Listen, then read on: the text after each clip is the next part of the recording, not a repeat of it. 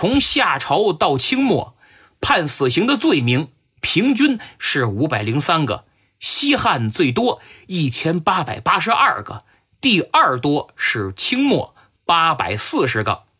而我们通常认为对汉人压迫最厉害的元朝，却只有一百五十九个，数量上倒数第一。不过，死刑罪名的数量与最后实际执行死刑的人数是两回事儿。清代有非常严格的死刑复核制度，以至于每年执行死刑的人犯并不多。中国古代死刑制度史里说，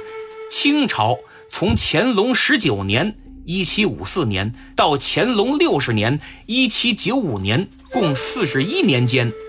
每年秋审新增案件的数量一般在两千四到三千件，每件所涉及的人数平均约为一点零二二人。每年秋审中被归为情实的案件。在一千件左右，而最后被执行的大约在七百五十件，听见没有？乾隆十九年到乾隆六十年这四十一年间，每年新增两千四到三千左右的案件，最后被执行的大概七百五十件。也就是说，即便被判死刑，真正执行的也就八百人，不到三分之一，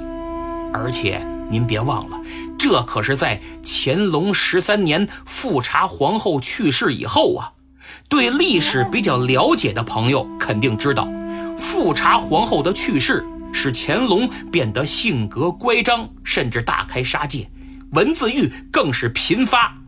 可以说，乾隆十三年以后的整个乾隆一朝，是康熙至道光一百九十年里处决人数最多的。其他任何时候，每年执行死刑的人数都远不及此。